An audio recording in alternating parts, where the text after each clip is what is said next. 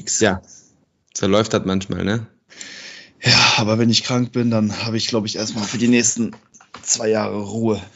Ja, wenn das so funktionieren würde mit so einem Krankheitsaccount, aber dann müsste ich ja in den nächsten zehn Jahren jeden Tag gefühlt äh, außer Gefecht sein. Das stimmt.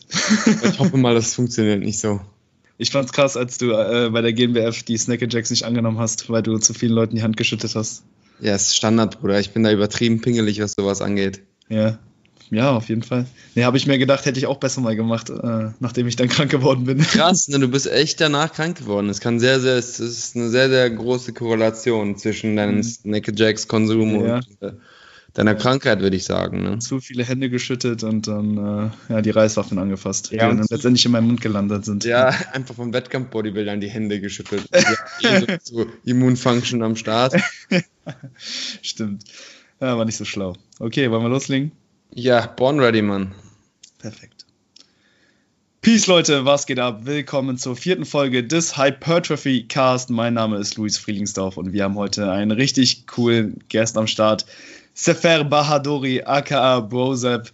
Er ist Natural Bodybuilder und die meisten von euch kennen ihn vermutlich von YouTube und Instagram.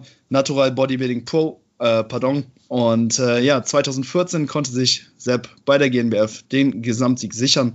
Damals noch als Junior. Und ich glaube, damit warst du ja auch der jüngste Junior, der das bisher äh, geschafft hat. Und 2016 hast du dann dein Pro-Debüt bei den DFAC Worlds ge ähm, ja, gegeben. Da hat es nicht für eine Top-6-Platzierung äh, gereicht, aber zwei Jahre später hast du dann erneut attackiert und hast es dann ja auf den dritten Platz geschafft.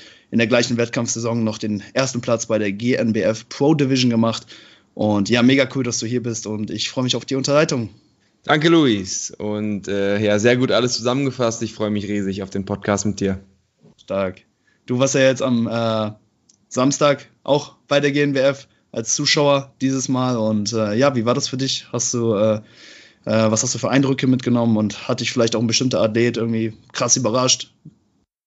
Ich fand's mega geil. Also ich brauche nur die Farbe riechen und bekomme extrem viel Motivation für die nächste Prep. Ich meinte, glaube ich, mal zu dir oder zu irgendeinem, das schlägt schon ins Negative über, weil eine produktive Offseason ist meistens mit einer harten Diät nicht so gut zu vereinbaren.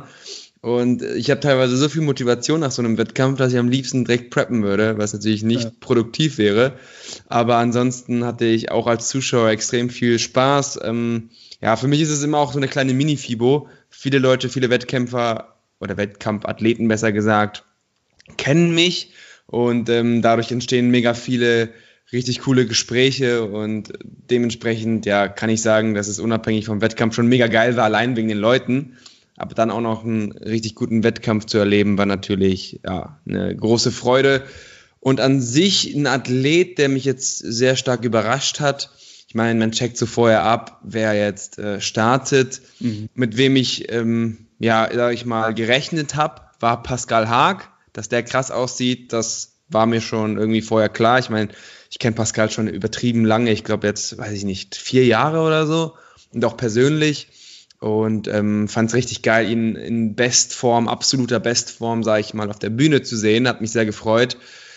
Aber ansonsten muss ich sagen, dass ich ja grundsätzlich jetzt von den Athleten, die ich kannte, jetzt nicht überrascht wurde. Wie gesagt, ich wusste ja ungefähr, wie die aussehen. Mhm. Und von den Athleten insgesamt, die ich jetzt natürlich nicht vorher kannte, hat mir der Newcomer sehr gut gefallen, der auch ja. den Gesamtsieg geholt hat.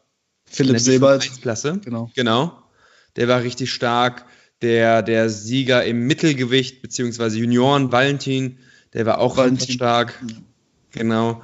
Die sind mir auf jeden Fall noch im Gedächtnis geblieben und eigentlich äh, alle Athleten, die, die, die äh, in den Top 5 waren, waren eigentlich richtig gut. Ja. Auf jeden Fall. Ja, genau die beiden, die du angesprochen hast, das waren auch so die, an die ich mich noch äh, zurückerinnere. Also beide richtig krassen Look. Und ich finde es immer heftig, so aus welchen Löchern die immer gekrochen kommen. So teilweise diesen Philipp Sebert hatte ich zum Beispiel gar nicht auf dem Schirm und dann kommt er in der äh, Newcomer-Klasse und holt dann am Ende auch den Gesamtsieg. Und ja, ey, diese Wettkämpfe sind, finde ich auch einfach mega cool. Natural Bodybuilding ist irgendwie schon so eine kleine Community. Ne? Du, äh, man kennt sich da mittlerweile und ähm, das ist irgendwie immer so ein kleines Familientreffen, irgendwie ganz äh, witzig.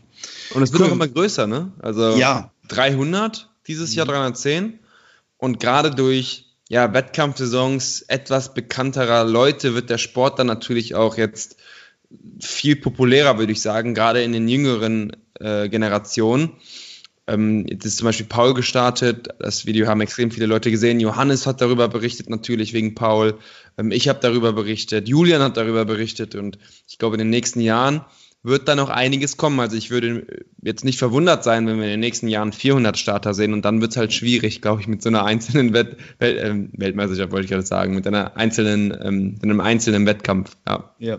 Ja, ich glaube, da muss das Ganze schon, schon irgendwie über zwei Tage aufgeteilt werden, weil ja, über 300 Starter, wie du schon gesagt hast, und die Halle war auch äh, ziemlich voll, also echt eine super Stimmung. Ich glaube, über 1000 äh, Zuschauer und ähm, ja, die Halle war wirklich zu jedem Zeitpunkt immer ziemlich gut gefüllt. Also ja. richtig cooles Event. Und äh, ja, was können wir von dir jetzt in den nächsten er äh, Jahren erwarten? Ich denke, das Ziel ist ja jetzt, äh, deinen nächsten Profi-Wettkampf äh, zu gewinnen. Für wann hast du deinen ähm, ja, nächsten Wettkampf geplant? Wie sieht da? Nächstes Jahr eigentlich. Aha. Aber ich mache es ein bisschen davon abhängig, wie gut alles läuft. Ähm, das Training kann ich sehr gut planen. Also ich würde mhm. sagen, das wird gut laufen. Ich hoffe es zumindest. Man kann nicht in die Zukunft sehen. Verletzungen und so können immer vorkommen. Aber ich sag mal, wenn das Training genauso weiterlaufen würde wie bisher, wäre diese Variable auf jeden Fall eine, die ich am meisten kontrollieren kann. Ich würde am liebsten auch in meinem eigenen Gym preppen. Das wäre richtig geil und sollte ich jetzt zum Beispiel erst nächstes Jahr das Gym bauen, weiß ich nicht, wann der nächste Start ist. Weißt du, das kann sein, dass ich den Start danach, nach 2020, erst dann in 2023, 2024 oder so mache. Mhm. Und deswegen würde ich schon gerne, wenn es möglich ist, ja, in einem eigenen Gym preppen. Und wenn ich jetzt wüsste, okay, ich würde das Gym erst 2021 fertigstellen können, dann würde ich wahrscheinlich 2021 preppen. Aber angenommen, ich würde es jetzt in den nächsten Monaten hinbekommen, dann, ja, solange ich verletzungsfrei bleibe, denke ich, dass nächstes Jahr dann wieder eine Wettkampfsaison wird. Alle zwei Jahre bis jetzt, seitdem ja. ich das erste Mal gestartet bin. Genau, 2014, 2016, 2018. Und dann vermutlich 2020, wenn das mit dem Gym klappt. Da hatte auch jemand nachgefragt, wie da aktuell so der Status quo ist. Also, äh, wie ist da aktuell, ja, so die Lage? Ich meine, im Prinzip ist alles geplant. Mhm. Ähm, alle Gespräche, die wichtig sind, sind geführt. Ähm, und jetzt bräuchte man eigentlich nur noch eine gute Lage, eine gute Halle, am liebsten linksrheinisch und, oder sagen wir mal so, nicht am liebsten, sondern es muss linksrheinig sein, aus diversen Gründen, weil da will ich auch keine Kompromisse machen. Also ich will jetzt nicht irgendwie in Frechen, also nichts gegen Frechen, aber in Frechen jetzt ein Gym aufbauen, nur weil es jetzt eine, äh, nur weil es jetzt dort eine Lage gibt, die passen würde. Also ich will schon etwas bauen, worauf ich mich, sag ich mal, in den nächsten 20 Jahren jeden Tag freuen kann und da zählt die Lage natürlich auch mit rein. Und wenn ich jetzt ja wegen ein paar Monaten eine Fe Fehlentscheidung, sage ich mal, treffen würde, das wäre nicht so sinnvoll. Mhm. Ähm, deswegen steht und fällt das Ganze mit einer Halle. Und ist ganz lustig, ich kenne selbst aus Köln drei oder vier Leute, die auch nach einer Halle suchen für ein potenzielles Fitnessstudio in dem gleichen Gebiet. Also ich habe da auch gut Konkurrenz, sage ich mal, und die suchen aber auch schon lange. Also die suchen ja. seit über einem Jahr. Ich suche nicht ganz so lange. Ähm, aber ja, kann sein, dass das in den nächsten Wochen direkt äh, sich ergibt. Ja, braucht nur eine Halle reinkommen, wo der Typ sagt, Fitnessstudio habe ich nichts gegen und dann bin ich drin. Ne? Geil. Das ja. ist das Ding. Also es kann jetzt wirklich in den nächsten Tagen schnell gehen, es kann aber sich jetzt auch noch ein, zwei Jahre ziehen. Also ich kann da keine Aussage treffen, weil es halt nicht in meiner mhm. Hand liegt. Ne? Ich, ja. Man kann sich das nicht so leicht vorstellen wie ein Hauskauf oder so. Es geht deutlich einfacher, würde ich mal behaupten. Aber ja, wenn keiner die Halle für ein Fitnessstudio zur Verfügung stellen möchte, dann wird es schwer. Ja, auf jeden Fall. Und da will man natürlich auch keine Kompromisse machen. Ne? Ich glaube, so ein eigenes Gym, das ist ja so ein Live-Goal von jedem Lifter, glaube ich. Und da will man auch wirklich dann, ja, so wirklich das Beste vom Besten rausholen und sich da natürlich dann auch äh, ja, wirklich die Träume verwirklichen, die man da äh, vor Augen hat. Ne? Absolut. Und ich meine, wenn ich schon versuche, das Gym so gut wie möglich zu gestalten, dann ja, darf natürlich die Lage nicht bescheuert sein. Ne? Ja, also ich versuche wirklich ein Gym zu bauen, was für Kraftsportler, für Bodybuilder eine 10 von 10 ist, straight. Mhm. Und wenn die jetzt, wenn das Gym jetzt keine Parkplätze hätte oder nicht erreichbar, gut, ja. was, also da brauche ich kein Gym bauen. So. Also, Mhm, auf jeden Fall. Nee, sehr cool. Und ähm, ja, wie läuft die aktuelle Improvement Season? Also hast du das Training ja eben schon angesprochen, ne? So die war äh, du aktuell ziemlich gut äh, kontrollieren kannst. Und was hast du vielleicht jetzt auch im Vergleich zu vorherigen Aufbauphasen anders gemacht? Also du bist ja jetzt extrem fortgeschritten und ja, die Fortschritte, die du machen kannst, sind jetzt ne, bei deinem Trainingsstand wirklich relativ marginal. Also du wirst dich jetzt nicht mehr komplett verändern. Wie gehst du jetzt vor, um wirklich noch so, ja, die kleinen ähm, Erfolge zu machen und dann letztendlich bei den Profis auch besser abschneiden zu können? Ja, also grundsätzlich würde ich sagen, war ich früher eher mehr Richtung Kraftsport, Powerlifting, natürlich immer in Anführungszeichen. Also ich war jetzt nie jemand, der jetzt äh, Tree Rap Maxes gemacht hat oder so oder keine Ahnung ausgemaxt hat, sondern äh, ich habe immer natürlich mit einem starken Bodybuilding-Fokus trainiert, aber jetzt ist es wirklich nur noch Bodybuilding-Fokus geworden gefühlt. Äh, ich habe früher zum Beispiel sehr viel normal gebeugt, jetzt beuge ich aktuell gar nicht mehr. Okay also ich beuge halt Safety Bar und das ist für mich deutlich angenehmer, sage ich mal, aus diversen Gründen. Und habe jetzt auch wieder die Beinpresse drin. Ähm, also, dass ich so ein bisschen ja, mehr Richtung Bodybuilding gehe, auch im Training vom Stil her, weil es einfach teilweise von der Erschöpfung sinnvoller ist. Also, wenn man jetzt ja, davon redet, wie viel Erschöpfung eine Übung erzeugt und wie viel Reiz, dann sind meistens halt Grundübungen vielleicht nicht immer die beste Wahl. Mhm. Und ähm, ja, da bin ich auf jeden Fall Team Bro, ja, mhm. Broer geworden, sag ich mal. Ich bin noch nicht ganz Team Bro, aber ähm, es ist definitiv etwas spezifischer geworden. Obwohl es schon früher eigentlich sehr spezifisch war, aber jetzt ist wirklich viel spezifischer, kann ich gar nicht trainieren. Ne? Mhm. Zum einen und zum anderen, ich habe die Volumina teilweise recht weit hochgeschraubt. Zum einen, weil ich jetzt meiner Meinung nach eben die besseren Übungen mache. Mhm. Zum anderen, oder für mich besseren, besser gesagt, und zum anderen, weil ich stärker priorisiere. Das heißt, eventuell bekommt der Oberschenkelmuskel bei mir nicht so stark, nicht so viel ab.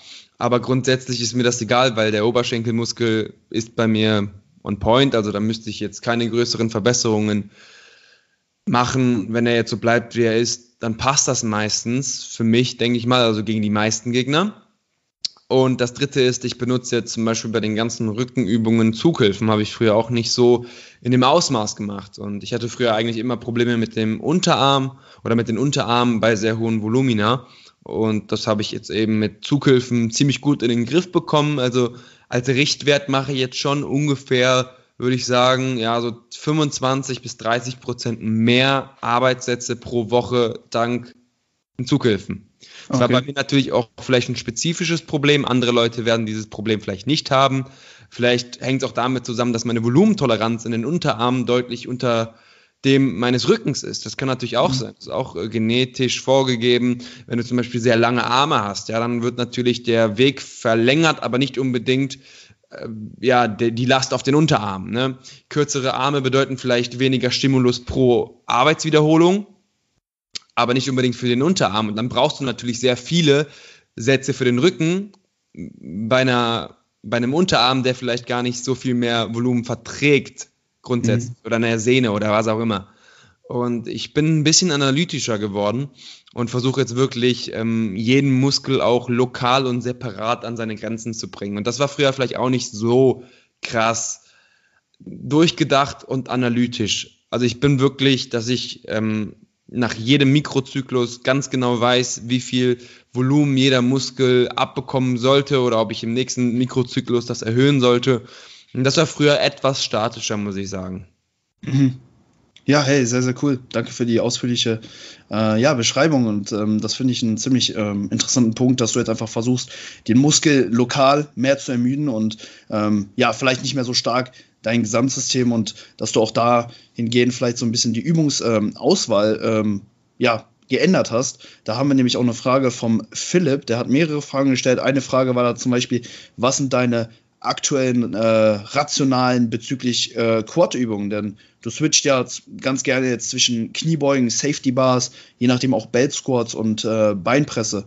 Hat es jetzt eben leicht schon ähm, angesprochen. Was wären da jetzt nochmal, sag ich mal, die, so die Hauptgründe, weshalb du jetzt vielleicht da auch Übungen, ähm, ja, wie äh, Belt Squats oder Beinpresse wählst, die dann vielleicht auch ein bisschen System ähm, oder weniger das Gesamtsystem belassen? Ja, also ich finde generell Bodybuilding super, super interessant, weil du immer im Nachhinein erst sagen kannst, ob eine gewisse Übung oder ein gewisser Volumenansatz sinnvoll war. Und mhm. bei fortgeschrittenen Athleten kannst du es auch nicht mehr an der Kraft festmachen, weil du kannst mhm. stärker werden, es muss aber nicht sein, dass du Muskeln aufgebaut hast. Es kann sogar sein, dass du gewisse Muskeln aufgebaut hast, aber gewisse andere Muskeln abgebaut hast. Das kann auch sehr mhm. gut sein. Ne? Angenommen, ich würde jetzt sagen, okay, Belt Squad hat die niedrig, niedrigste Fatigue pro Arbeitssatz, also die niedrigste Erschöpfung pro Arbeitssatz.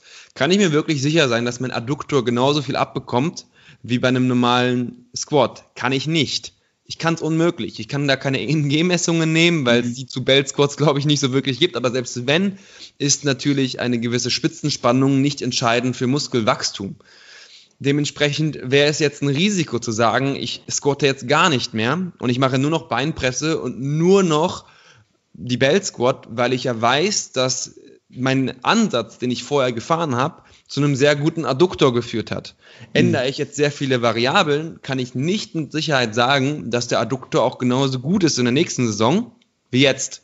Ich kann natürlich jetzt hingehen und sagen, okay, dann mache ich Adduktor-Isolationsübungen, aber dann kommst du irgendwann in das Problem, oder äh, das Problem wird äh, erzeugt, dass du halt ungefähr vier Jahre fürs Training brauchst und auch einen Satz Kniebeuge mit einem Satz Adduktorenmaschine, das lässt sich natürlich auch schwer nur vergleichen. Mhm. Das heißt, ich werde jetzt auf jeden Fall einen Squat-Pattern drin haben, wo ich auch axial belastet werde. Ja. Ob das jetzt mit dem Belt Squat genauso gut funktioniert, das kann keiner sagen. Ich gehe aber das Risiko nicht ein. Mhm. So ne, weil ich mit den Beinen zufrieden bin und deswegen ist die Rationale zum Beispiel, dass ich ähm, auf jeden Fall eine Squat-Variante vielleicht nur einmal die Woche, vielleicht meinetwegen auch alle zwei Wochen einmal mit drin mhm. lasse, damit halt das, was ich bis jetzt habe, auf jeden Fall gewährleistet wird, dass es noch irgendwie äh, bleibt, wenn du verstehst, was ich meine. Auf jeden Fall. Ja. Safety Bar, soll ich darauf kurz eingehen, warum nicht normale Kniebeuge? Ja, sehr gerne. Okay, ganz einfach, Squat dominanter, wenn du die Händel auch noch nach oben schiebst, ne, also praktisch so einen halben Front-Squat-Griff draus machst, dann hast du einen sehr starken Hebel, der dich nach vorne zieht und das ist wiederum sehr quad-belastend. Plus, ähm, ja, das Gewicht fühlt sich halt, du hast es auch schon mal, glaube ich, gemacht, das Gewicht fühlt sich überhaupt gar nicht schwer auf dem Rücken an. Also überhaupt gar nicht. Das heißt, mental ist diese Übung richtig angenehm eigentlich. Sobald du hochkommen musst, denkst du dir, okay, es ist doch extrem schwer. Aber ich finde so die Erschöpfung pro Arbeitssatz deutlich geringer. Und deswegen, ähm, warum nicht? Ich mache sie momentan sogar mit einer Pause unten, um das Gewicht halt nicht zu hoch ja, ausfallen zu lassen, weil ich habe mal die Safety Bar Squats gehabt und ab 160, 65 Kilo hatte ich ja Probleme mit dem Knie, weil du halt extrem stark nach vorne gezogen wirst und dadurch einfach der Winkel, der Kniewinkel sehr, sehr, sehr spitz wird und du sehr aufrecht beugst. Ja, und grundsätzlich ist das der Grund, warum ich die Safety Bars eingebaut habe, sogar mit einer kurzen ähm, Pause unten, um eben kein Momentum mitzunehmen, um wirklich nur den Quad zu isolieren. Und das kann man, finde ich, sehr, sehr gut. Also ich bin mir ziemlich sicher, dass obwohl ich so wenig Volumen fahre in den Oberschenkeln, die in der nächsten Saison doch noch ein bisschen besser sein werden, alleine aufgrund der Übungsauswahl und äh, des Stils praktisch, weil ich mhm.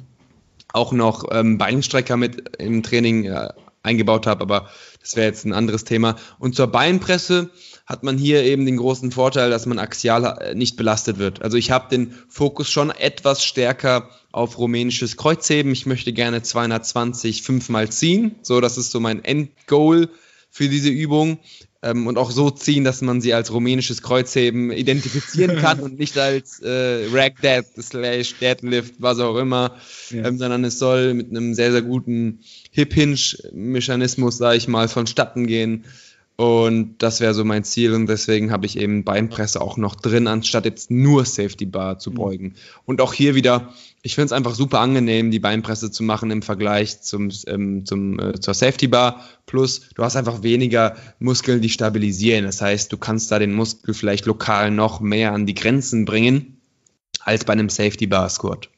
Ja, sehr coole Antwort und äh, finde ich auch sehr interessant, dass du äh, auch angesprochen hast, ähm, ja, vielleicht auch nicht so viele Variablen auf einmal zu ändern, weil man dann, sag ich mal, relativ schwer nachvollziehen kann, ob der Stimulus jetzt zum Beispiel gleich ist. Also wenn jetzt, ähm, weiß nicht, dreimal pro Woche Kniebeugen macht, so wie du es vielleicht auch in der Offseason damals 2014, ja. 2016 noch praktiziert hast, ja. würde ich dann vielleicht nicht hingehen und, äh, weiß ich nicht, nur noch dreimal Beinpresse machen, sondern das vielleicht dann auch stückweise einfach abbauen, gucken, ähm, wie, wie die Progression ist, wie ihr das Ganze regeneriert und dann weiter anpassen. Ich persönlich äh, komme ja auch bei dir aus dem Coaching ähm, und ich weiß auch noch, wir haben damals auch dreimal pro Woche gekniebeugt. Das war äh, ja eine ziemlich harte Zeit für mich, so wenn ich das so sagen kann. Und jetzt mittlerweile habe ich auch ja so ein bisschen ähm, die Squat-Frequenz so ein bisschen runtergefahren und äh, beug jetzt zum Beispiel ähm, mit der Langhantel zum Beispiel nur noch einmal die Woche und mache dann, dann zum Beispiel jetzt auch mehr über ähm, die Beinpresse. Von daher. Ja, es ist ja. sehr interessant, allgemein, weil man, das habe ich ja auch schon mal gesagt, weil man nicht unbedingt sagen kann, dass eine Übung per se mehr Erschöpfung pro Reiz hat, weil die Erschöpfung kommt ja nicht von irgendwo. Weißt du, bei einem Kreuzheben könnte man noch argumentieren, okay, man hat halt keine Negative. Es ist halt nur konzentrisch und mhm. deswegen ist es schon sehr stark fürs Nervensystem belastend, aber gerade in der Kniebeuge belastet vorrangig wirklich nur Muskeln. Und klar wirst du viel Erschöpfung pro Satz haben, aber du hast auch verdammt viel Muskelinvolvierung. Und die Frage mhm. ist dann, wenn du jetzt diese ganze Muskelinvolvierung durch Isolationsübungen gleich stark machen würdest, wäre die Systembelastung nicht ungefähr gleich stark. Verstehst du, wie ich mhm. das meine? Mhm. Es ist halt recht schwierig, Aussagen zu treffen diesbezüglich, aber ich würde sagen, ähm, bei der normalen Kniebeuge hast du einfach sehr viel Rücken dabei und alles Mögliche. Zum Beispiel bei mir, ich mache einen Push-Pull-Plan ähm, alleine die Hantel nach Bankdrücken und Schrägbankdrücken hinten zu halten, belastet mein Schultergürtel einfach zu stark, meiner Meinung nach. Und mhm. äh, da wäre es vielleicht auch sinnvoller, die Safety Bar ähm, einzubauen. Ja, aber grundsätzlich finde ich jetzt gegen eine Kniebeuge generell ähm, spricht nicht viel, außer wirklich, du hast keinen Erfolg. Also du hast ja mhm. eben gesagt, du würdest Variablen nicht auf einmal ändern. Da würde ich dir voll zustimmen. Ähm, außer du hast halt wirklich dreimal die Woche gekniebeugt und deine Beine sind kacke. Dann mhm. kannst du deinen Ansatz ja. komplett ändern. Aber in meinem Fall war es halt so, dass ich zufrieden war eigentlich mit den Beinen, ja. nur eben nicht zufrieden war mit dem Feeling danach. Ich war halt einfach am Arsch. So. Ja. Und gerade bei einem Push-Pull-Plan, wo man vorher, also ich mache ja harte, ich mache eine harte Priorisierung auf die Brust. Ich mache vorher Bankdrücken und Schrägbankdrücken und Butterfly. Und dann soll ich noch irgendwie ähm, 190 Kilo beugen oder so. Normal, es ist alleine mental ist es schon extrem anstrengend. Ne? Mhm. Und ähm, es würde mir auch zu viel Leistung klauen, die Hantel zum Beispiel hinten zu lagern, weil einfach diese ganze Stabilisationsmuskulatur, auch der Rücken von der Brücke beim Bankdrücken wird ja auch belastet, ne? Leg Drive, man kann das Ganze natürlich ähm, sehr pingelig betrachten, aber ich versuche natürlich alle Variablen zu betrachten. Und im Endeffekt ist es dann wirklich, glaube ich, so sinnvoll, ja, eine Übung zu wählen, die dich vielleicht systematisch weniger belastet, aber hoffentlich den Zielmuskel genauso stark. Ja, ja auf jeden Fall. Und ich denke auch, je fortgeschrittener man wird, desto wichtiger ist das auch äh, zu bedenken. Denn ja, als Anfänger ist das Volumen, was du benötigst, um Adaption zu erzielen, wirklich sehr gering. Und ja. da ist es eigentlich schon fast irrelevant, welche Übung du wirklich wählst, da der Stimulus sowieso immer hoch genug sein wird. Aber jetzt zum Beispiel bei den Athleten auf deinem Level werden die ja, Gesamtkapazitäten einfach wirklich sehr begrenzt. Und da muss man dann natürlich auch dann schauen, wo man diese dann rein investiert. In deinem Fall, du willst jetzt natürlich auch Rücken und Brust soweit verbessern, so wie ich das jetzt äh, rausgehört habe. Voll. Und ja, da müssen dann die Beine zum Beispiel dann auch vielleicht einfach, ja, da muss man da vielleicht auch ein paar Abstriche machen in Sachen Übungsreihenfolge zum Beispiel, dass man dann eine gewisse Übung dann erst nach mh, hm, Bankdrücken oder Rudern oder so weiter macht. Und auf jeden Fall, ja, eine coole Sache. Ähm, wie sieht dein Volumen aktuell beim Rücken aus? Also da äh, ja, wird ja aktuell so viel, viel drüber geredet. Also habe ich jetzt auch schon äh, von vielen Leuten gehört, dass sie ähm, ja da so das Ganze so vielleicht auch so ein bisschen hinterfragen. Äh, fährst da irgendwie 30 bis 45 Sätze pro Woche für den, mhm. für den Rücken alleine? Es sind eher 30 bis 40. Diese okay. 45 hatte ich ähm, mit ungefähr 6 Kilo mehr Körpergewicht und einfach mehr Nahrung. Mhm. Ich merke das sofort. Also ich mhm. merke sofort, wenn ich mehr esse, dass ich einfach mehr verkrafte. Aber ich merke auch sofort, wenn ich weniger esse, dass ich weniger verkrafte. Mhm. Diese Leute, die mir immer sagen, Sepp, ich mache jetzt einen Minicard seit acht Wochen und ich bin nicht schwächer geworden, dann denke ich mir so, wie ist das möglich? Was hast du vorher gemacht? So. Ja.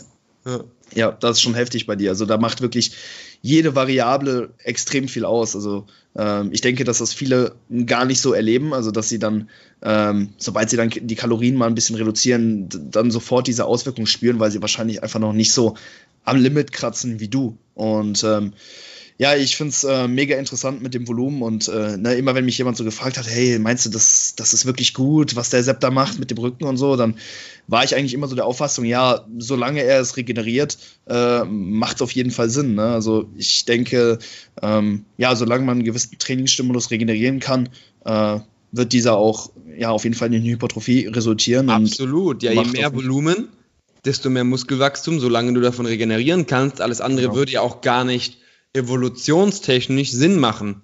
Ja. Also du hast halt einen großen Stress und auf einen großen Stress wird der Körper sich plötzlich jetzt nicht weniger stark anpassen. Das Einzige, was passieren kann, der Anpassungsprozess dauert zu lange und dann wäre es vielleicht sinnvoller, öfter diesen kleineren Stress zu machen. Aber grundsätzlich, je härter der Stress, desto härter die Anpassung. Ähm, Punkt. Also das, wenn du einen Satz machst und keinen großen Stress eben praktisch produzierst lokal, dann wird die mhm. Anpassung auch vielleicht gar nicht vorhanden sein. Im Gegenteil, vielleicht wirst du sogar noch schwächer oder ähm, baust Muskeln ab, weil du zu viele Ressourcen hast für das Training, was du gerade absolvierst. Und Ressourcen sind immer wertvoll, waren immer wertvoll, außer in der heutigen Zeit, wo wir eben das, den Luxus haben, jederzeit essen zu dürfen. Ne? Also das gab es ja selbst mal vor 200 Jahren gab es das nicht mal. Ne? Mhm. Erst in der Neuzeit haben wir jetzt Kühlschränke und äh, McDonalds oder was auch immer, Subway, keine Werbung, Burger King, KFC, jetzt alle Namen genannt, damit du nicht abgemahnt wirst hier. Und ähm, dementsprechend würde ich ganz klar sagen, es kommt darauf an, vor allem, was du lokal spürst. Wenn jetzt mhm. jemand 40 Sätze Rücken macht mit einer geilen Technik und keinen Muskelkater hat, überhaupt keinen in der Intro-Week, dann ist es zu wenig. Es mhm. gibt da keinen Wert, der absolut ist. Wird es auch mhm. nicht geben weil jeder Mensch ist erstmal von der Faserausrichtung, von der Faserverteilung, von der Anatomie komplett unterschiedlich. Es ist sehr, sehr unwahrscheinlich, dass ein Anfänger 40 Sätze braucht. Ja? Es ist generell unwahrscheinlich, dass jemand auf der Welt 40 Sätze braucht. Aber ja. es gibt auf jeden Fall einen, der 40 Sätze braucht, wenn es jemanden gibt, der 30 Sätze braucht. Einfach nur Glockenkurve angucken. Du wirst immer Outlier haben. Und wenn du jetzt zum Beispiel als Zuhörer 25 Sätze für deinen Rücken brauchst, dann sind 35 jetzt nicht exorbitant viel. Ähm, immer noch absolut in der Norm, sag ich mal. Ja. Mhm. Ja, gibt ja ganz coole Untersuchungen von Schönfeld zum Beispiel. Und da ist ja, sag ich mal, so rausgekommen, so für die meisten Leute so 10 bis 20 Sätze. Aber man muss sich auch mal vor Augen halten, dass ähm, ja die Probanden in den, Studio, äh, in den Studien jetzt keine Profisportler sind in den meisten Fällen. Also viele Studi äh, Studien werden einfach mit Leuten gemacht, die halt jetzt noch natürlich nicht so ein Level haben wie du jetzt zum Beispiel. Und dementsprechend gilt es da, wie gesagt, immer so, die eigenen Regenerationskapazitäten zu betrachten, denn die geben euch letztendlich vor, wie viel äh, Volumen ihr verkraften könnt. Deswegen ist es auch recht irrelevant, wie viel ich mache. Komplett. Ja, also man muss halt lokal jeden Muskel evaluieren und schauen, ob da eben mehr geht oder auch nicht. Und sich an Richtwerte zu orientieren, ist schön als Startwert, aber mehr auch nicht. Yep. Sehr cool. Cool, dann würde ich sagen, beantworten wir, beantworten wir noch eine Frage vom Philipp. Er hat gefragt, eure Meinung zu dynamischen äh, versus eher statischem Volumen während des Zyklus. Ähm, genau, da müssten wir vielleicht erstmal so die Terminologie ein bisschen beschreiben. Dynamisches, statisches Volumen. Also äh, ich glaube, Volumen über den Zyklus ist eigentlich nie statisch. Also äh, finde ich, ist dieser Begriff äh, nicht ganz so gut gewählt. Ich glaube, die Frage zielt eher darauf ab, sollte man eine Satzprogression oder Intensitätsprogression über den Zyklus fahren? Und ja, Sepp, was sagst du dazu? Ich würde sagen, ähm, ich, ich würde mir erst darüber Gedanken machen, ob du dies oder jenes machen solltest, wenn du erstmal genug Daten hast und den Zyklus eigentlich aufgeschrieben hast. Was meine ich damit? Also grundsätzlich, wenn du jetzt aus dem Deload kommst, wirst du ja nicht so viel Volumen benötigen wie nach 16 Wochen Training, ja? Mhm. Oder nicht so viel Intensität benötigen. In meinem Fall zum Beispiel, mir reichen zwei Sätze rumänisches Kreuzheben und fünf Sätze Beinbeuge aus und auch mit echt wenig Load, ne? Um nach dem Deload einen leichten Muskelkater zu erzeugen. So. Ähm, wenn ich jetzt schwerer trainieren würde, würde ich noch einen härteren Muskelkater bekommen. Genauso, wenn ich jetzt mit mehr Volumen trainieren würde. Option A, ich würde jetzt nur das Gewicht erhöhen. Am Ende von meinen vier Wochen, fünf Wochen, 20 Wochen, je nachdem wie dein Zyklus geht, hätte ich dann vielleicht 200 Kilo für ähm, zwei Sätze und drei Sätze Muskelversagen, Beinbeuger. Ich würde davon keinen Muskelkater bekommen. Mhm. Das heißt, für mich persönlich als Individuum muss ich beides machen. Denn wenn ich das Gewicht steigere, reicht es nicht aus, um am Ende von meinem Zyklus noch genug Stimulus zu gewährleisten. Wenn ich jetzt nur das Volumen erhöhe, kann es sein, dass ich einfach in Volumina komme oder mit Reps in Reserve arbeite, die gar keinen Sinn mehr machen. Also da würde ich auch vielleicht gar keinen Muskelkater mehr bekommen. Ich denke mal, wenn du genug Sätze machst, bekommst du immer einen Muskelkater, aber die Frage ist, ob das eher von der Dehnung kommt, die mhm. du dann halt, äh, der du ausgesetzt bist. Also wenn du einen Spagat machst, bekommst du auch einen Muskelkater. Das ist kein Indikator, dass der Muskel wächst. Mhm. Und dementsprechend würde ich sagen, dass es in meinem Fall und bei den meisten Leuten eigentlich Sinn macht, beides zu machen. Ja. Denn wenn du jetzt mit, mit dem gleichen Volumen, wenn ich mit dem gleichen Volumen starten würde, selbst bei sehr wenig Intensität, ja, wie am Ende des Zyklus würde ich sterben. Also ich habe mal ausprobiert, sechs, sieben, funktioniert nicht. Mehr als fünf harte Sätze, also hart meine ich RER 6 oder so, ne? also wirklich noch sechs Reps in Reserve beim Heben und vielleicht drei Reps in Reserve beim äh, Beinbeugen, verkrafte ich in der ersten Woche einfach nicht. Obwohl ich im Deload immer noch mit 140 Kilo RDLs mache, immer noch meine zwei, drei Sätze Beinbeuger mache, vielleicht nicht RER 3, sondern RER, I don't know, maybe, keine Ahnung, 6 oder was. Ähm, ja, und, und dementsprechend hat sich die Frage dann für mich auch eigentlich erübrigt in der, mhm. im Beuger. Kann gut mhm. sein, dass die Wade anders ist bei dir. Ne? Kann sein, dass der Bizeps anders ist. Kann sein, dass du sagst, okay, eigentlich muss ich das Volumen gar nicht erhöhen, um halt immer so eine leichte Erschöpfung in lokale Muskel zu spüren. Ähm, vielleicht sagst du, beim Bizeps reicht es, wenn ich nur näher ans Muskelversagen gehe. Und im Laufe des Zyklus habe ich eigentlich nach jeder Einheit immer das gleiche Feeling. Aber wenn du am hm. Anfang zum Beispiel ein gutes Feeling hast nach dem Training, einen guten Pump bekommst, vielleicht so einen leichten Muskelkater und am Ende nicht mehr, ja gut, dann musst du irgendwas verändern. Und dann kannst du es mal probieren, es recht einfach zu halten und nur über die Intensität zu kommen. Sei mhm. es, dass du mehr Gewicht benutzt oder näher zum Muskelversagen gehst. Oder indem du einfach mal einen Satz mehr machst. Und irgendwie musst du ja von dem anfänglichen Volumen zum Endvolumen kommen und dann kannst du das Ganze auch nochmal für die Mikrozyklen dazwischen natürlich ganz akkurat bestimmen. Ähm, so glaube ich, haben wir die Antwort ziemlich gut äh, beschrieben, denke ich mal. Auf jeden Fall, sehr, sehr coole Antwort. Und ich denke, dass es einfach nur entscheidend ist, dass ähm, ja, der durchschnittliche Stimulus im Laufe des Zyklus ansteigt, da ihr ja, oder ähm, da ihr euch auch dementsprechend immer so ein bisschen anpasst und ähm, das Volumen, was ihr benötigt, um bestmögliche Erfolge macht, auch ja tendenziell leicht über äh, den Mesozyklus ansteigt. Dementsprechend vermutlich gar nicht so entscheidend, ob ihr jetzt Satzprogression oder Intensitätsprogression fahrt. Wie gesagt, also ich persönlich äh, verwende auch eine Kombination aus beidem. Also ich starte mit ähm, einer gewissen Anzahl von Reps in Reserve zu Beginn des Zyklus, reduziere diese dann äh, im Laufe der Wochen und erhöhe auch leicht ja die Sätze im Laufe des Mesos. Voll. Und ich würde dir noch einen Tipp geben, dass, ähm, also nicht an Luis, sondern an den Zuschauer oder Zuhörer, dass er das wirklich nicht äh, schematisch für jeden Muskel macht, sondern einfach jeden Muskel evaluiert. Mhm. Ich mache es bei den Armen nicht so stark. Also ich muss bei den Armen nicht am Ende, wenn ich mit fünf Sätzen starte, muss ich nicht bei acht landen. Ja, mhm. aber wenn ich mit fünf Sätzen Beinburger starte, lande ich am Ende bei acht beim Beinburger weil er sich anscheinend, warum auch immer, fragt mich nicht warum, das weiß niemand, das wird wahrscheinlich auch in den nächsten 20 Jahren niemand wissen, verhält es sich einfach anders bei mir. Ja, beim mhm. Quad auch. Mein Quad scheint einfach sich stärker anzupassen und sich stärker wieder nicht anzupassen, wenn es mal ins Deload geht. Und ich deloade echt nicht so leicht. Ne? Also wenn ich zum Beispiel ähm, ja das äh, wenn ich zum Beispiel die Kniebeuge nehme, habe ich früher, keine Ahnung, den Arbeitssatz am Ende mit 180 abgeschlossen und habe dann mit 140 gedeloadet. Das ist jetzt nicht so, dass ich jetzt gar nicht ins Training gehe und ich habe das dreimal die Woche gemacht. Ne? Mhm. Und trotzdem habe ich halt gemerkt, dass einfach so diese Elastizität bei gewissen Muskeln, viel und wenig Volumen zu verkraften, bei mir unterschiedlich ist. Also wie gesagt, manche Muskeln mehr, manche Muskeln weniger. Bei der Brust ist es auch nicht so heftig wie bei, beim Rücken bei mir. Beim Rücken gibt es einfach größere Unterschiede zwischen Anfang und Ende und bei der Brust ist es eher ein bisschen enger. Auf jeden Fall. Nee, Aber auf dieses Wissen kommst du natürlich nur, wenn du jeden Muskel separat evaluierst und das ist super wichtig. Ja. Genau, wollte ich gerade sagen, das ist extrem wichtig und äh, wir haben auch ein paar Fragen bezüglich Trainingssplits bekommen.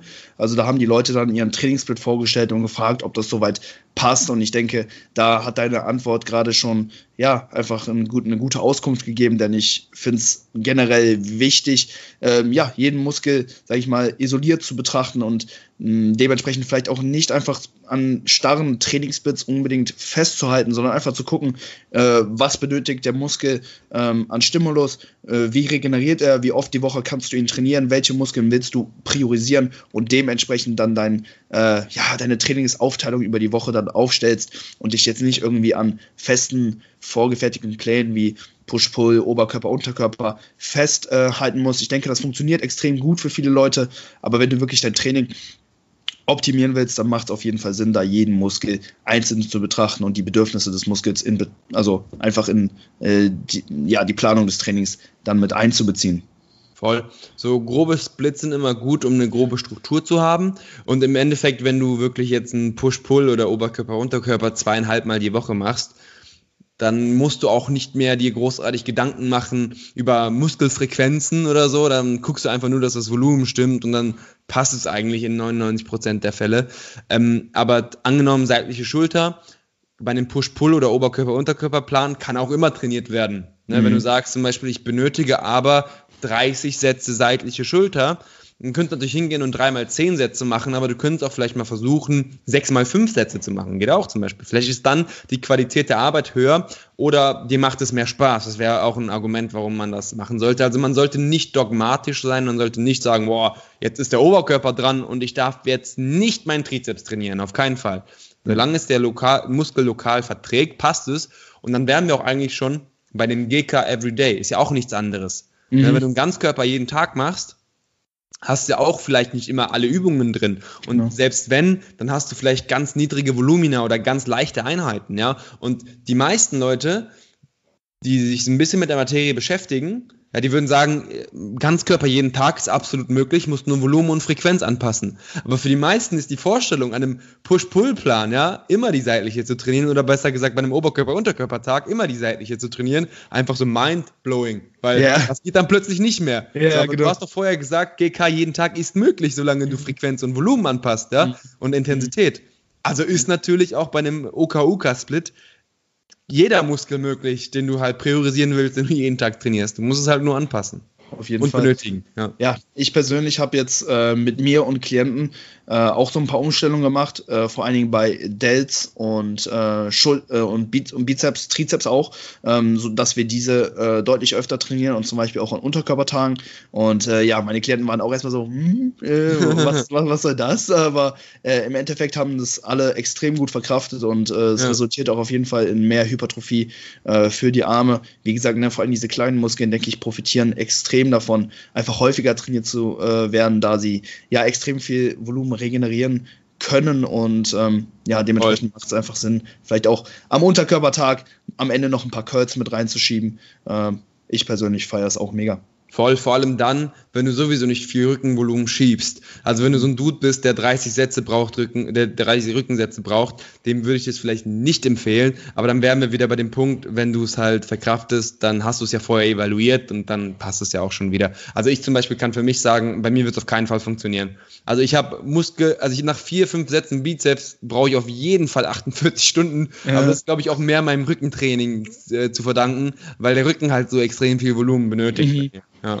ja, ein Glück, dass äh, Bizep bei dir auch keine Schwachstelle ist. Zum Glück, ja. Jo, ansonsten haben wir noch eine Frage vom Mike. Mike schreibt: Hey Luis und Sepp, erstmal feiere ich euren Content extrem. Ja, vielen Dank. Er, hat, mehrere, er hat mehrere Fragen und ähm, ja, hat sogar drei Fragen gestellt. Ich pick mir jetzt mal die zweite raus. Äh, wie geht ihr vor, um das Startvolumen bei neuen Klienten herauszufinden? Willst du ist im Prinzip ja, ist im Prinzip recht einfach. Du kannst dich wirklich so an diese Schönfeld-Empfehlungen von 10 bis 20 Sätzen orientieren. Dann fragst du natürlich vorher, Dude, was hast du gemacht? Hast du vorher Erfolge gehabt oder äh, ja, was, was lief so bei wie vielen Sätzen? Und wenn er dir sagt, ich habe 20 Sätze gemacht und ich habe die geilsten Gains gemacht ever, dann kriegt er erstmal 20. Dann wird halt probiert, so was passiert, wenn er 22 bekommt, ja, hat er dann schneller Overreaching-Symptome oder was auch immer. Ähm, und ansonsten, wenn du jetzt einen kompletten Anfänger hast, dann würde ich ihn ungefähr roundabout 10, 12, 13, 14 Sätze starten lassen pro Woche, wenn er jeden Muskel zweimal trainieren kann. Das sollte passen. Ähm, ja, auch wenn vielleicht einige am Anfang noch weniger Volumen, sag ich mal, mit noch weniger Volumen zurechtkommen würden, ich denke, damit wird keiner überfordert sein. Gerade Anfänger kriegen ja meistens auch nicht die Muskelaktivierung hin, die man so möchte. Und dementsprechend, ähm, ich denke mir, alles über 10 und alles unter 20 ist auf jeden Fall ein guter Startwert. Und es muss gar nicht genau sein. Ja? Nach einer Woche kannst du ganz genau abwägen, ob du jetzt vielleicht die nächste erste Woche leichter starten solltest. Kannst ganz genau fragen, so wie war der Pump, wie war der Muskelkater. Wenn der Dude dir, dir sagt, er hatte drei Tage Muskelkater, dann war es vielleicht ein bisschen zu viel. Und ähm, ja, wie gesagt, äh, selbst wenn du ihm jetzt 30 Sätze geben würdest, angenommen, du würdest ihm 30 Sätze geben, ja, schlechter Startwert. Eine gute Anpassung würde ja schon reichen, um dann wieder auf 15 zu kommen, weil er wird dir sagen, ich hatte zwei Wochen Muskelkater. Mhm. Und dann sagst du, okay, dann mach lieber die Hälfte. So, bei zwei Wochen Muskelkater ist ein bisschen übertrieben. Und dann wärst du schon bei einem Wert, der recht gut ist. Ich sag immer wieder, das habe ich auch äh, in allen meinen Büchern eigentlich geschrieben, dass der Evaluationsprozess, ja, dass der eigentlich vier Milliarden mal stärker, besser, was, was auch immer ist, als ein guter Startwert. Ja. Weil du kannst den besten Startwert nehmen, wenn du eine schlechte Anpassung machst, ist der Müll. Nichts wert aber du kannst den schlechtesten Startwert nehmen, sagen wir mal 100 Sätze. Nach drei guten Anpassungen bist du da, wo du bist, wenn du es überlebt hast. Also 100 ist echt schlecht, aber ich denke mal, du wirst nicht sterben und dann solltest du nach einer Anpassung schon bei 30 sein und bei der nächsten schon bei 15. Das heißt, diese Anpassung, der Anpassungsprozess ist viel, viel, viel entscheidender. Sehe ich genauso, auf jeden Fall. Ne, der erste Mesozyklus, da muss man immer erstmal so ein bisschen schauen, ne, wo der Klient aktuell so steht, wie er das Volumen regeneriert, wie die Progression ist. Und im zweiten Mesozyklus kann man dann schon viel genauere ähm, ja, Vorgaben machen, das äh, Training besser anpassen. Und ich würde dann am Anfang, ne, wie du schon gesagt hast, einfach gucken, was hat der Klient vorher gemacht, wie war die Progression und was für einen zeitlichen Rahmen bringt der Klient auch mit. Ne? Also wie viele Verpflichtungen hat er zum Beispiel im ja. Job, im Alltag, da muss man natürlich drauf, drauf, auf, ja, drauf schauen. Besser. Ich bin da immer gnadenlos. wenn er zu mir kommt, er muss erstmal den Fragebogen des Todes ausfüllen. Ja. Bist du committed? Und wenn er Nein ankreuzt, dann sage ich, okay, sorry, Bro, bin voll. Out of here. nice. Packen wir, denke ich, noch kurz die dritte Frage vom Mike rein. Gute, gute Möglichkeiten, das äh, Posing vernünftig zu lernen. Eventuell E-Book von Sepp dazu. Zwinker-Smiley. Ja, müsste ich, ähm, ja, müsste ich auf jeden Fall, glaube ich, mein Posing noch ein bisschen improven, wobei ich weiß ja, wie es aussehen sollte. Ne, ich weiß, wie es perfekt aussehen sollte. Äh, selbst umgesetzt auf der Bühne ist es natürlich immer ein bisschen schwieriger, finde ich persönlich. Ähm, aber warum nicht? Ja, ist halt sehr nischig. Ne? Ich weiß nicht, ob da genug Leute überhaupt Bock drauf hätten. Ähm, aber wenn die, die Nachfrage besteht, so, dann, dann werde ich was Nettes irgendwann mal zaubern. Vielleicht auch zur nächsten Prep. Ne? Wer weiß das schon. Ähm, ja. Aber am ich besten glaub, ist natürlich immer, dass du einen Typen hast, der da ne, drüber gucken kann. Ähm, man kann natürlich sich selber filmen und das Filmmaterial mit dem Bild dann vergleichen, aber das erfordert dann natürlich schon so ein bisschen mehr Engagement. Ja, ich also ich glaube, es gibt ein äh, E-Book von Jeff Alberts von 3DMJ, ein mhm. Posing-E-Book. Äh, Habe ich persönlich nicht gelesen. Das wäre vielleicht eine Möglichkeit. Ansonsten. Bestimmt, äh, ja, würde ich ja, auch sagen. Also Jeff macht ja ein gutes Posing. Und ähm, ich gehe mal davon aus, dass er auch genug Erfahrung hat. Also wird schon gut sein. Ja. Ansonsten, ja, gibt es natürlich immer die Möglichkeit, dir das irgendwo selber beizubringen, aber das ist ehrlich gesagt sehr, sehr mühsam. Du musst immer die Kamera aufstellen, dann musst du vor der Kamera posen, dann das Ganze evaluieren und es ist wirklich sehr hart. Also ich habe es persönlich selbst probiert und würde es nicht unbedingt weiterempfehlen, da dann vielleicht doch eher zu jemandem gehen, der das Ganze euch beibringen kann. Ich persönlich habe zum Beispiel das Posing-Seminar von André Patrice und äh, Justin Wanning hier in äh, Köln besucht. Das wäre auf jeden Fall was, was ich dir äh, ja, so ans Herz legen könnte. Also wenn du mal die Möglichkeit hast, nach Köln zu kommen, geh zum André, zum äh, Posing-Seminar. Das ist, glaube ich, einmal im Monat ähm, relativ, also wirklich sehr, sehr preiswert und da lernst du, äh, ja, sag ich mal, die ganzen Bodybuilding-Posen. Äh, und ähm, ja, das Ja, wenn du, wenn du starten willst, übertrieben wichtig. Also mhm. ich habe jetzt auch bei der deutschen Meisterschaft so viele wirklich richtig einfache Posing-Fehler gesehen ähm, dass man die Arme zum Beispiel hier bei einer Doppelbizeps hat, ne, viel zu weit unten und nicht ein bisschen weiter oben.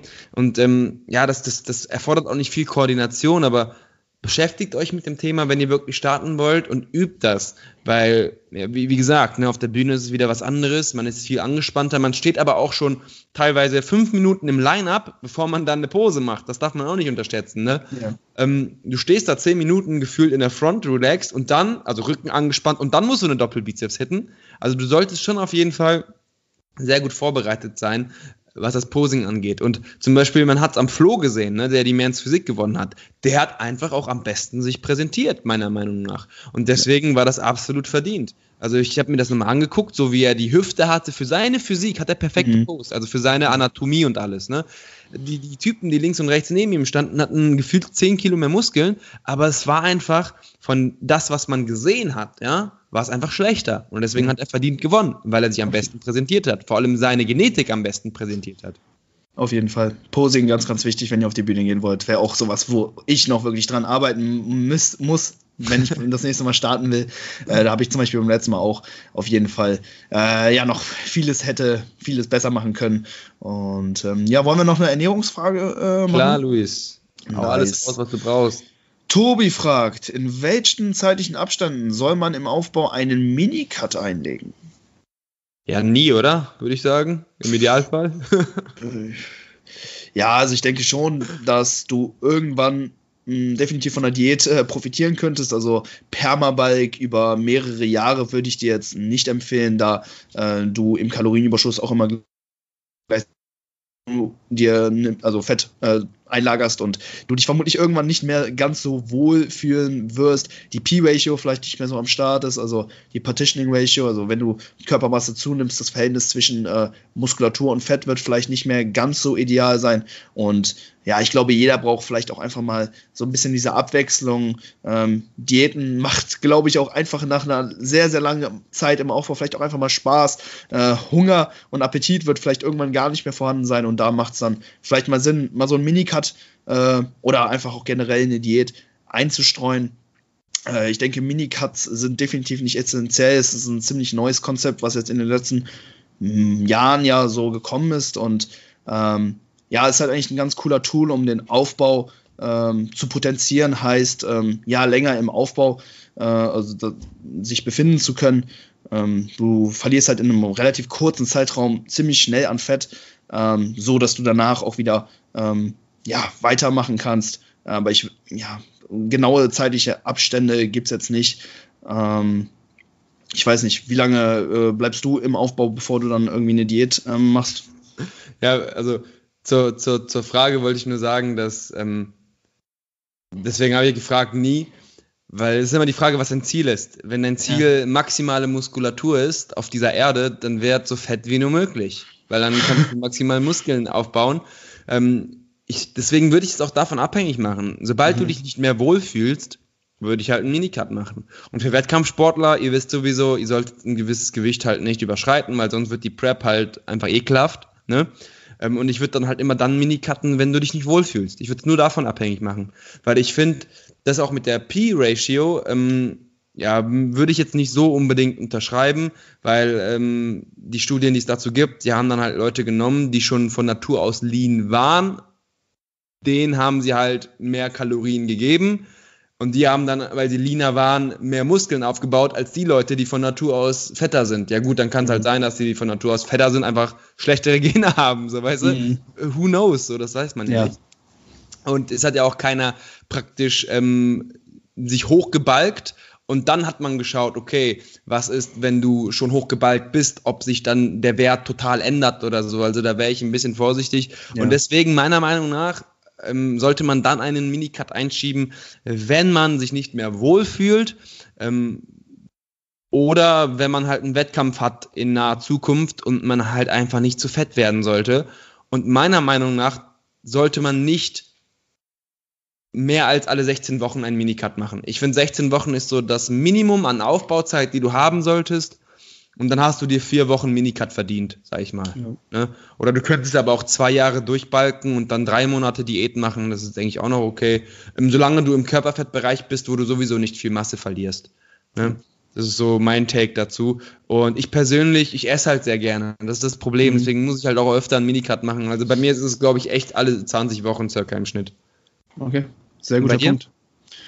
Ich persönlich habe erst einen Minicut gemacht und habe eigentlich auch nicht vor, nochmal einen zu machen. äh, einfach, weil ich mich in der Zeit, wo ich Minicutte extrem stark mh, eingeschränkt fühle. Also es ist halt ähnlich wie in der Counter-Prep. Du hast halt wirklich extrem wenig Kalorien und ich wache halt am Morgen auf und äh, weiß schon, okay, heute Abend essen gehen mit der Freundin wird schwer, außer ich spare jetzt den ganzen Tag über Kalorien ein, grillen mit meinen Kollegen. Äh, ja, könnte man machen, aber wird halt da, da muss man halt auch dann wieder genau drauf achten, ne, äh, was man dann auftischt. Und es ist für mich dann einfach ja eine starke Einschränkung. Ich date dann vielleicht lieber mit ein paar Kalorien mehr, also 300, 400 Kalorien dann mehr, anstatt 2200 dann mit 2600 oder so. Und dann fühle ich mich persönlich, äh, bin ich viel, viel entspannter. Dann gehe ich in den Tag so und kann halt ne, in den Tag reinleben, ohne jetzt schon genau im Voraus planen zu müssen, okay, Voll, was ja, esse ich ja. jetzt heute? Und das ist äh, einfach relativ relaxed. Hm, hab's, wie gesagt, auch äh, vier, vier Wochen oder drei, vier Wochen gemacht und ja, die Erfolge waren auf jeden Fall da, aber äh, ja, habe ja irgendwie nicht mehr so Bock drauf in, in Zukunft. Ja, absolut. Und man muss es auch wieder, wie gesagt, von, dem, von den ganzen Situationen abhängig machen. Ähm, wenn du halt dich echt nicht mehr wohlfühlst und wenig Zeit diäten möchtest, dann bleibt dir halt einfach auch nichts anderes übrig, übrig als einen Minicut zu machen. Wenn du aber sagst, hey, ganz ehrlich, mir macht halt ein bisschen längere Diät, mir machen längere Diätphasen ein bisschen mehr Spaß, ich glaube nicht, dass das verschwendete Zeit ist. Weil viele sagen ja, wenn ich lange diete, verliere ich ja keine Muskeln. Aber wenn ich hohen Körperfettanteil habe und einen Minicut mache, verliere ich ja auch keine Muskeln. Mhm. Gut, aber du hast ja trotzdem links mehr Regeneration. Also könntest du vielleicht mehr Progress machen, während du diätest, bis dann der Punkt kommt, wo dann kein Progress mehr stattfindet. Also ich finde, das jetzt keine, ist keine verlorene Zeit. Weil nee. du hast auf jeden Fall mehr Regenerationskapazitäten. Wenn du dann mehr trainierst, dann glaube ich nicht, dass das gleich ist dass du mhm. bei einem Tausender-Defizit keine Muskeln aufbaust und kein Fett verlierst, genauso wie bei einem kleinen Defizit. Ich denke sogar bei einem kleinen Defizit ist die Wahrscheinlichkeit, dass ein kleiner Muskelaufbau eher vorhanden ist als bei einem Minicut und dann hättest du ja wieder die Zeit gut gemacht, ne? Äh, ja. Meine Meinung. Ja, auf jeden Fall. Und Minicut ist auch kein Tool, um wirklich gut in Form zu kommen. Es soll halt, wie gesagt, einfach nur den Aufbau potenzieren, also weiteren Aufbau, sage ich mal, ermöglichen. Und durch eine Diät könnt ihr halt wirklich euren Körperfettanteil wirklich auch langfristig senken. Ne? Also um, um dann wirklich äh, vielleicht auch dann für die nächsten Monate oder Jahre sogar einfach etwas leaner rumzulaufen und äh, Genau. Das ja, das ist ja das äh, Ziel der meisten Leute, muss man auch sagen. Genau. Ne? Also ja. die wenigsten wollen ja wirklich richtig fett werden, nur dann, um auf einem Wettkampf gut auszusehen. Das ist ja wirklich die Ausnahme. Die meisten wollen das ganze Jahr lang über gut aussehen. Und dann sollte mhm. man schon gucken, dass man nicht zu viele Minicuts benötigt, weil das immer ein Zeichen dafür ist, dass man halt vielleicht ein bisschen zu sehr im Plus war. Und das wiederum sorgt dafür, dass man die meiste Zeit einfach nicht so gut aussieht. Und das ist ja genau darum, trainieren ja die meisten Leute. Die wollen ja genau. die ganze Zeit gut aussehen. Ja, also ich denke, für ambitionierte Wettkampfdiäten, äh, die wirklich auch einen Wettkampf in nächster Zeit haben, sind Minicuts auf jeden Fall super, um einfach den Aufbau ja, zu maximieren. Aber für die meisten Leute, Hobbysportler, würde ich vielleicht eher ja, zu einem Extended Cut greifen und dann über einen längeren Zeitraum vielleicht genau. etwas langsame Diäten. Das ist auf jeden Fall. Wenn es dann halt nötig ist, beides. Ne? Man kann genau. natürlich auch so aufbauen, wenn man das halt so akribisch plant oder wenn man so eine gute Intuition hat, dass man so wenig im Plus ist, bräuchte man halt weder das noch das andere. Aber ähm, für die meisten macht es doch durchaus Sinn, weil halt einfach der Aufbau irgendwann eskaliert. Wenn man jede Woche ein, zwei Mal richtig Sushi All You Can Eat gegessen hat, so, da, yes. da, kommt einfach, da, kommen die Fat Gains, so, das kannst du gar nicht vermeiden. Ja. Yeah. Wir haben noch eine zweite Frage von äh, Tobi. Er hat äh, geschrieben, du hast ein, in einem Post mal geschrieben, dass im Aufbau 10% Gewichtszunahme des eigenen Körpergewichts pro Monat sinnvoll ist. Äh, Tobi, ich glaube, das hat er nicht geschrieben, bitte nimm nicht 10% deines Gewichts pro Monat zu. Ich glaube, das war eher, ja, vielleicht gegen 1%, I don't know. Auf jeden Fall, das muss ein Missverständnis sein. Jetzt eigentlich eine Frage. 10%. Stell dir mal vor. Ach du Scheiße, ne. Das heißt, du hast, angenommen, du startest bei 100 Kilo, dann ja. hättest du ja nach einem Jahr auf jeden Fall die 200 safe. Musst du ja. Ja, ja. Das ist schon so viel früher, aber mindestens. Mhm. Na, vielleicht sogar noch ein bisschen mehr, wegen Zinseszins, ne? Ja, meine ich ja, deswegen. ganz stark. Nee, bitte nicht, Tobi. Äh, guck vielleicht eher, dass du da dich ja, im Bereich 1 bis 1,5, 2% vielleicht bewegst, aber. Reichen 1% ist schon, ist, schon, ist schon gut. Also, ist da, wenn das alles Muskeln ist, dann Glückwunsch. Ja, auf jeden Fall. Na, jetzt zur eigentlichen Frage: Gibt es auch einen Richtwert bei einer Diät oder einem Minicut? Also, wie sehen da ähm, mögliche Verlustraten aus? Was würdest du empfehlen? Verlustraten fürs Gewicht? Körpergewicht, genau. Okay. Nee, ja, Muskeln halt, ja. ja. es hängt auch sehr stark davon zusammen, in welcher Situation du dich befindest. Ne? Am Ende einer Contest Prep ist es natürlich ein bisschen anders als zum Beispiel am Anfang einer Contest Prep. Sorry, schluckt. Grundsätzlich würde ich es auch gar nicht mal Minicut und Diät unterscheiden. Ich würde es einfach nur davon abhängig machen, A, also erstmal die Variablen, die du in der Hand hast, ne? Oder die du, ja, sag ich mal, in der Hand hast. Also wie schwer bist du? Wie hoch ist dein Körperfettanteil, besser gesagt? Gewicht ist dafür nicht so ein guter Wert, aber wie hoch ist dein Körperfettanteil? Wenn du jetzt ähm, zwischen, sag ich mal, oder sagen wir mal über 15 Prozent bist, über 15, 16, 17 Prozent, kannst du schon ein Prozent Körpergewicht pro äh, Woche verlieren. Das ist, denke ich mal, absolut okay. Ähm, und da würde auch ja ein Minicut ziehen. Ne? Also du bist ja meistens eh ein bisschen schwerer, ein bisschen höher mit dem Körperfettanteil. Deswegen ist ein Prozent, sage ich mal, maximal 1,2 Prozent okay noch. Ne? Äh, wenn du jetzt übertrieben übergewichtig bist, 25% Körperfett plus, dann kannst du auch 2% Körpergewicht vielleicht verlieren pro Woche. Ähm, das sollte auch noch in Ordnung sein. Aber sobald es halt eben, sobald du ein bisschen leaner wirst, ne, unter 15%, dann würde ich eher schon vielleicht zu 0,8 tendieren. Äh, unter 10 vielleicht noch 0,5, 0,6. Und dann wären wir auch zum Beispiel bei einer Contest Prep, also am Anfang eher vielleicht 1%, am Ende eher vielleicht 0,5%. Und davon würde ich es halt wirklich abhängig machen. Ne? Und ein Minicut wäre dann in unserem Beispiel der Anfang einer Prep, weil die Rahmenbedingungen ja konstant sind. Es macht ja jetzt nicht Sinn, eine Mini, äh, Minicut, sage ich mal, äh, mit einem höheren Defizit zu fahren, als eine Contest Prep oder andersrum, weil du ja sowieso am Anfang keine Zeit verlieren willst, aber maximalen Fettverlust anstrebst. Also haben wir da eigentlich das gleiche Ziel, so bei einem Minicut und bei einer Contest Prep. Am Anfang jedenfalls. Und dann ändern sich halt deine Rahmenbedingungen, weil du viel dünner wirst, viel leaner wirst, dein Körperfettanteil runtergeht. Und dann solltest du langsam vielleicht nur noch 0,5 Prozent pro Woche verlieren an Körpergewicht. Sehr cool. Haben wir noch Zeit für zwei ja, Fragen? Klar, klar, klar. Sehr nice, nice. Cool, eine Ernährungsfrage noch von Aaron. Er fragt, Einschränkungen bei If It Fits Your Macros. Wo sollte man neben Macros. Macros. Worauf sollte man neben Kalorien und Proteinen noch achten? Ja, genug Ballaststoffe, ne? Ja. genug Vitamine, Mikronährstoffe. Nicht übertreiben mit den Transfetten vielleicht. Gutes Protein-Timing, das heißt irgendwie nicht trainieren, acht Stunden fasten und dann irgendwie deine erste Proteinmahlzeit zu dir führen ähm, wenn du nicht so viel Eiweiß hast, eventuell darauf achten, dass du gute Quellen hast.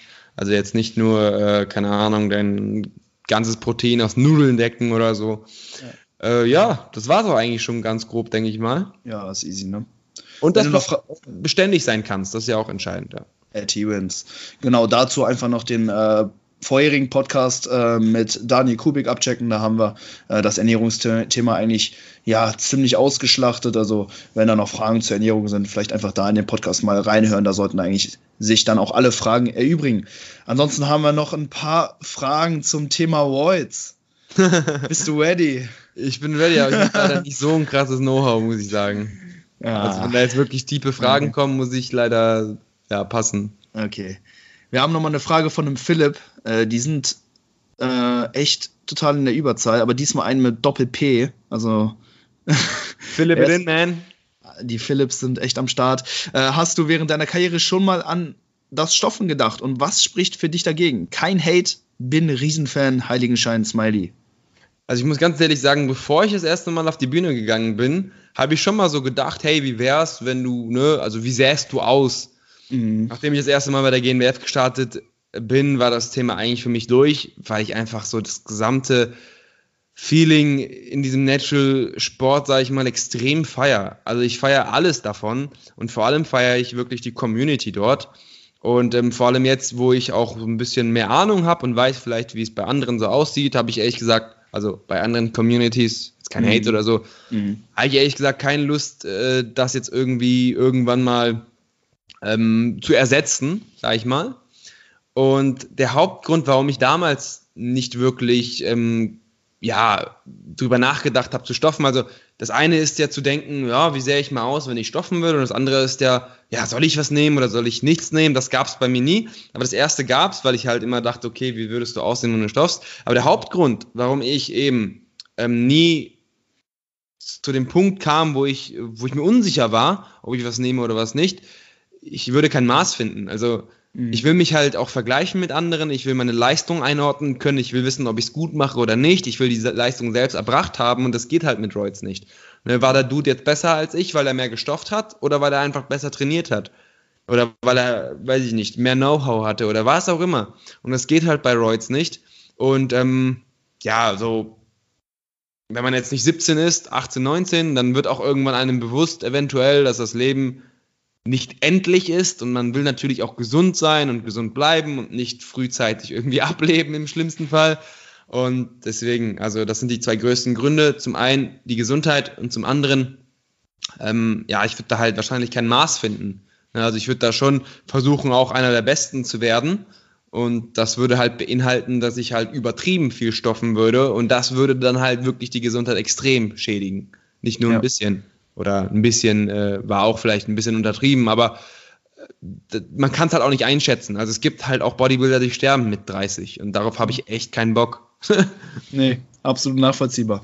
Und äh, damit hat sich auch die, der zweite Teil äh, der Frage von Gianni schon bereits erübrigt. Der hat gefragt, wirst du irgendwann mal zu Voids greifen? Das können wir damit äh, jetzt. Ja, ich äh, würde sagen, stand jetzt nie, aber ich bin auch, ähm, ja, ich sag mal, nicht naiv genug, also ich bin nicht naiv genug, ja, kann man sagen, ja, nicht naiv genug, um zu, mhm. zu, wissen, dass meine heutige Einstellung sich in zehn Jahren ändern kann. Ja. Aber aus heutiger Sicht würde ich sagen, no way. Cool. Aber ja, 20 Jahre, 30 Jahre, 40 Jahre kann die Welt schon ganz anders aussehen. Ja. Äh, ja, erster Teil der Frage war, war, was wäre das Ziel nach dem Weltmeistertitel? Ja, gute Frage, ne? Also sportlich ähm, wäre das ja der Olymp sozusagen. Ja. Ne, mehr also geht nicht. Mehr, also ja, man könnte halt versuchen, weiß ich nicht, den zu nochmal zu holen dann oder so, ja. zu bestätigen. Ne? Könnte ja, man versuchen. Aber an sich, ähm, ich meine, das ist ja das Schöne am Bodybuilding. Ne? Ich trainiere seit 13 Jahren und es gibt immer noch so viele Änderungen, die ich jährlich mache. Gefühlt denke ich mir immer so, was hast du die letzten Jahre gemacht? Weil sich halt so vieles verändert und du lernst dich immer mehr kennen und du wirst halt auch immer besser und du findest Sachen heraus, die du vorher nicht herausgefunden hast.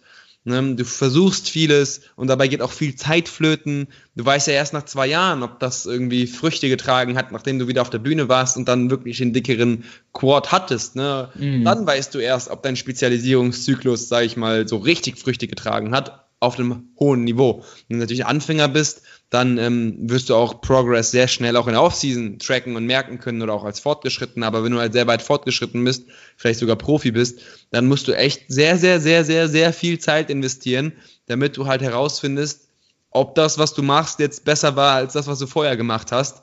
Und ähm, dieser ständige Verbesserungsprozess, ich denke, das ist das Entscheidende. Ähm, Im Endeffekt, du kannst ja auch der Beste sein, aber einfach nicht gewinnen. Also ich hätte hm. ja auch, ohne jetzt doof klingen zu wollen, ich hätte letztes Jahr das Ding auch gewinnen können. Also wenn ich jetzt ein bisschen Glück hätte ähm, und die Juroren meine Physik vielleicht ein bisschen präferiert hätten, wäre ich jetzt schon Weltmeister. So, und ich glaube nicht, dass ich dann äh, weniger hart trainieren würde oder sonstiges, sondern das ist halt eine Passion, die bleibt und ja, besser werden kann man immer. Ne? Ja. Das wäre halt das sportliche Ziel.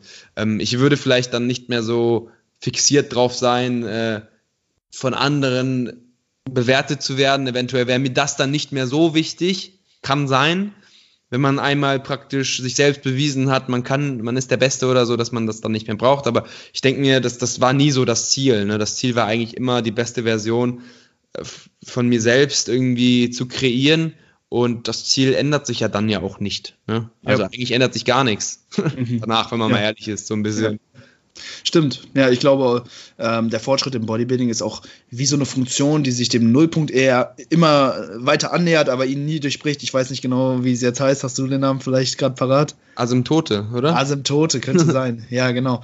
Ja, und ich glaube, so ist es auch. Ne? Also finde ich extrem interessant äh, von dir zu hören, dass bei dir nach 13 Jahren Training und bei deinem Trainingsstand immer noch was geht. Und ich glaube, äh, ja, diese ganze Spekulation um das naturale Limit oder was auch immer ist für die meisten so irrelevant. Äh, denn ich glaube, wenn man seine Herangehensweise kontinuierlich verbessert, immer weiter ähm, ja, reflektiert, analysiert und anpasst, wird auch immer noch was gehen. Deswegen. Voll, das hat mich auch überrascht. Ganz ehrlich, wenn du mich 2014 gefragt hättest, Sepp, ähm, wie weit bist du von deinem genetischen Limit entfernt, hätte ich gesagt, guck mal, ich trainiere schon seit sechs Jahren, ne, ich bin deutscher Meister geworden, Gesamtsieger, so. so viel mehr wird da nicht gehen. Und wenn ich jetzt Mhm. 2016 mit 2014 vergleiche, denke ich mir schon, boah, da ging noch viel. 2016 mit 2018 habe ich das Gleiche äh, Ja. praktisch nochmal draufpacken können. Und hättest du mich 2016 gefragt, hätte ich dir genau das Gleiche gesagt. Ja, guck mal, ich trainiere jetzt schon seit neun Jahren oder was. Mein Gott, äh, ich, ich gebe Gas, Mann, ich bin immer am Arsch. Also viel mehr kann ich nicht machen. Und dann war 2018 da und ich sah wieder besser aus. So, wenn du mich jetzt fragst, dann werde ich dir diese Antwort nicht sagen. Weil Ja. ich war einmal ein Idiot, zweimal ein Idiot und das dritte Mal bin ich jetzt kein Idiot. Sehr geil. Und ich glaube einfach jetzt mittlerweile, dass du so lange besser werden kannst, bis du einfach irgendwann zu alt bist. Ja. So, wenn du einfach zu alt bist, dann bist du zu alt, dann geht's halt nicht mehr. Aber theoretisch wirklich kannst du unendlich besser werden. Aber dir fehlt halt die Zeit. Du wirst halt leider nicht 4000 Jahre alt. Und ich bin der festen Überzeugung, wenn Menschen 4000 Jahre alt werden könnten, dann würde auch einer Neddy aussehen wie Phil Heath. Er müsste einfach nur lang genug trainieren. Weißt du, was ich meine? Ja, wenn Testosteron äh, weiter Weil oben bleibt.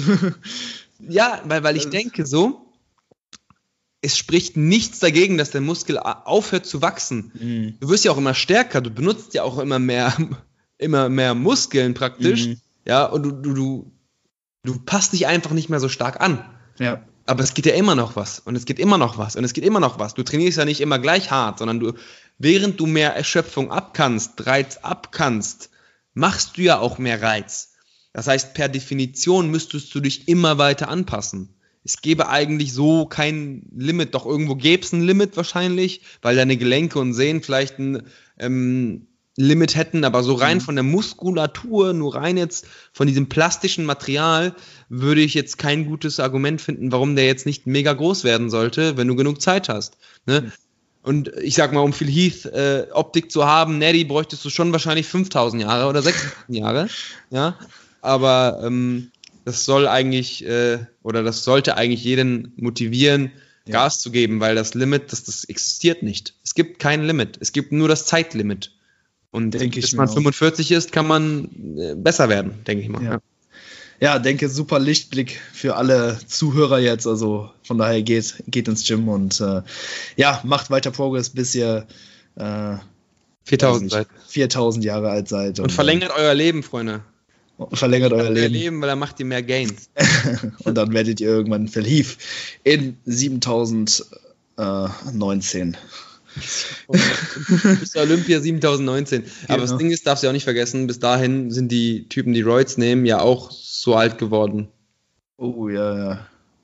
Dann sieht halt Phil Heath dann ja auch nochmal wieder anders aus. Ja, aber vorher kommen eh die Aliens, dann ist eh vorbei. Alien Cup. Die Ja. Aliens. Ja, Mann. Das wird dann unfair, Mann, weil die ja ganz andere Genetik, die haben eine ganz andere Genetik. Vielleicht haben die drei Arme, dann haben die einen Ja. Triple-Bizeps, nicht damit.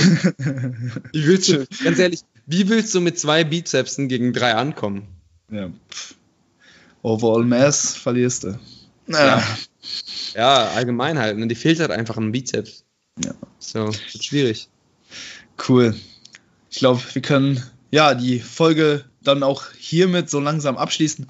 Hey, Sepp, hat mich sehr, sehr gefreut, dass du hier warst. War eine mega geile Episode. Ich denke, die Zuhörer haben wirklich äh, ja, sehr viel mitnehmen können. Danke für deine Zeit. An Gerne, der. Danke, dass ich Ja. da sein darf. Ja, jederzeit wieder gerne. Ähm, bevor ich es vergesse, du kannst jetzt noch ein Lied auf die Podcast-Playlist packen. Also ich habe so eine Playlist bei Spotify erstellt und da ähm, kann jeder Gast ein Lied draufpacken. Eins, das ihm im Gym ja richtig pusht, was du gerne hörst bei einem harten Arbeitssatz. Safety Bug Squats zum Beispiel. Äh, was dürfen wir da für dich auf die Playlist draufpacken? Ein Lied, boah, schwierig. Ich bin da immer voll. Äh,